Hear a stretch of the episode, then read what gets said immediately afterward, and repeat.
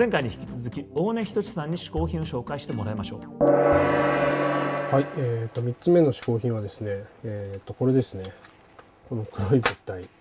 まあちょっとなんだかわかんないと思うんですけどもこれあのブックエンドというあブックエンドブックスタンド。ブックスタンドというもので、えーカールという多分ドイツかどっかのメーカーだと思うんですけれども、えーこれどうやって使うかというとですねなかなかあの複雑な構造になってましてまずこうやってまあ、全然複雑じゃないですね。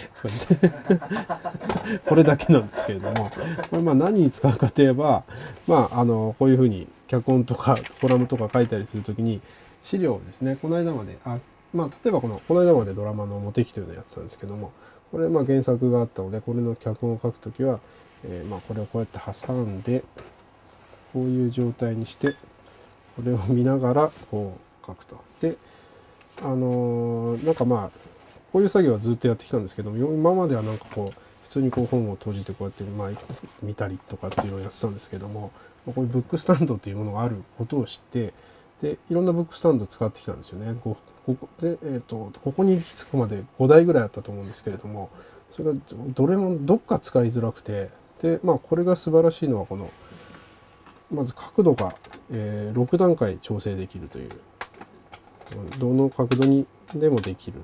ちょっと分厚いやつは後ろに下げていけばいいでさらにこの後ろだけじゃなくて前も本の厚さによって、えー、と例えばこの部分をですねちょっと前にすればいいみたいな。こういうふうにできるんですね。はい。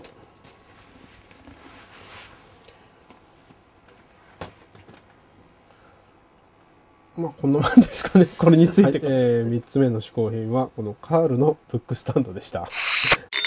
大根仁さん最後の嗜好品はブックスタンドでした。はい。それではここでアンカーマン小宮山雄飛のこの冬おすすめの本ベスト3の発表です。はい。あれね僕ほらやっぱアマゾン使って買うんですよ。まあ今はね。ね、だからこのアマゾンのちょっと僕自分の今履歴を見て果たして僕最近何買ったかという。まあそれがお気に入りの本ってことだもんね。そこから3つ選びたいと思います、はいはいはいはい、まずは、スパイスのサイエンス。スパイスを科学で使いこなす。おなんだ。まあ、これはね、まあ、基本はカレーですね、またカレーだけに関わらず、限らずこういわゆるスパイスの、まあ、歴史だったり、ー。まあ、このスパイスはこういう風に使ったらこういうね味だけじゃなくてこう、効能があるよとか、っていうこれをね読んでるとこう僕ほらカレー自分で作るわけ。作りますよね。その時にこう楽しいのあこれを入れてじゃあ次ね。例えば人にご馳走する時にあ風邪気味なの。あじゃあちょっとこれ増やしとこう。あやっぱそういうのがあるんだスパイスにも。あるわけあるわけ。え最近ちょっと何？調子悪いんだ。じゃあこれちょっと増やしておこうみたいなのをこうスパイスのこうもうさ魔術師みたいになりたいわけ、なので今この本でねスパイスの研究をしてはい。いるわけです。さあそして次はですね機械遺産。これはね僕も気になってた。僕もああの鹿も気になってる鹿の立場忘れないでくださいね。鹿がね本当僕も気になってた。鹿界でも話題ですよこれは。これはね、はい。まあ世界中のねいわゆる世界遺産じゃなくて機械なちょっと変なところの写真を集めた写真集なんですけどもあの写真がねすごい綺麗であの単純にねパッと見てると本当世界遺産のように見えちゃうわけ。ほうほうほうほうほう。でよく見るとこれ相当変だなっていうものなんだけどっていうねそのねあの機械なものだからこそちゃんとそれをこう綺麗に写真で撮ってるところのこう面白さというかね。あの大きさが気になるんですよ僕写真集の場合。あこれ、はい。結構大きいです。このくらいでね厚い。こんな厚い。ああじゃあ結構堪能できますね堪能できます。これもねなるまあ冬にね、皆さんうちでねこうゆっくりねこたつの上で読んだりしたらね。いいかもしんない。さあそして最後何を買ってんだろう最近。じゃあこれ紹介しようかな。ジム・モリソンロックの伝説。ああこれはもう競争もうね、いあの最近ですねジム・モリソンのまた電気映画が「幻の世界」っていうの公開になりまして、でまたちょっとジム・モリソン熱がちょっと上がってるわけ、はいはいはいはいでまたちゃんとした電気をねこういうこの分厚いやつとかこう読み返してみて、これはね相変わらずというか、まあ、ジム・モリソンって相当すごい人だなと。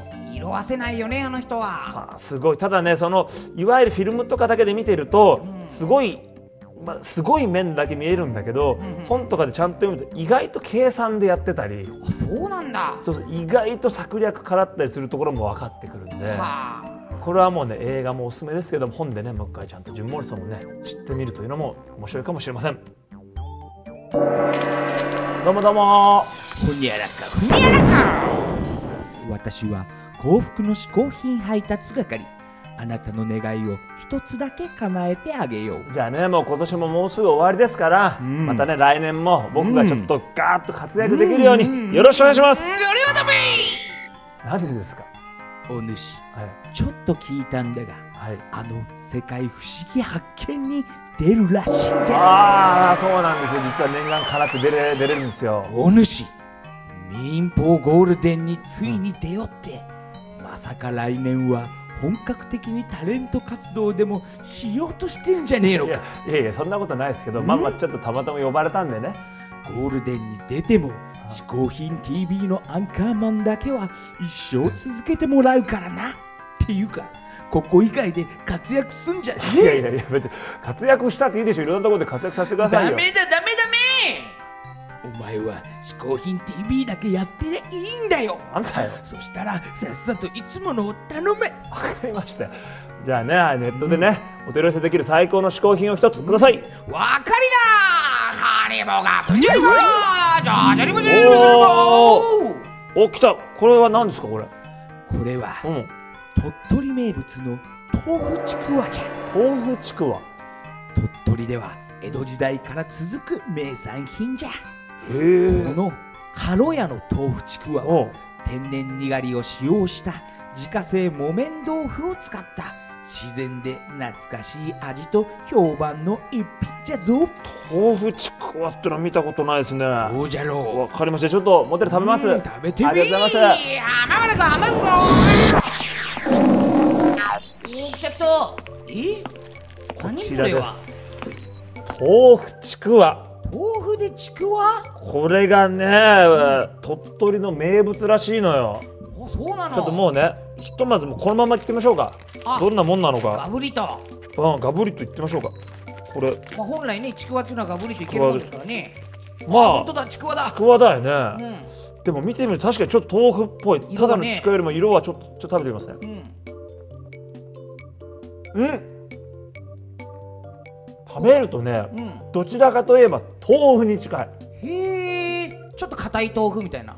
うん。いやむしろほのかなちくわの味はするけど、うんうん食感も含めてどちらかというと豆腐。うんへえでもね。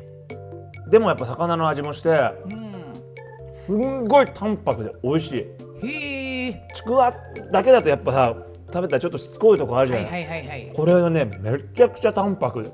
カロリーも低そうだしね。カロリーも低いだろうね。ね。これ美味しいわ。うんはいこの豆腐ちくわですけれどもなんとネットでお取り寄せができるんです。はい、嗜好品 TV のホームページの方からリンク貼っておきますので皆さんぜひ見に行ってください。ホームページのアドレスはちくわから出るだろ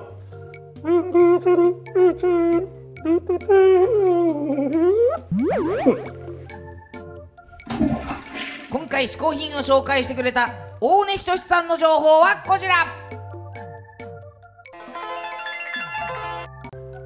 はい、嗜好品 TV 今年ももうすぐあと数回になってまいりました。最後まで皆さんお付き合いください。お送りしたのは小宮名人嗜好でした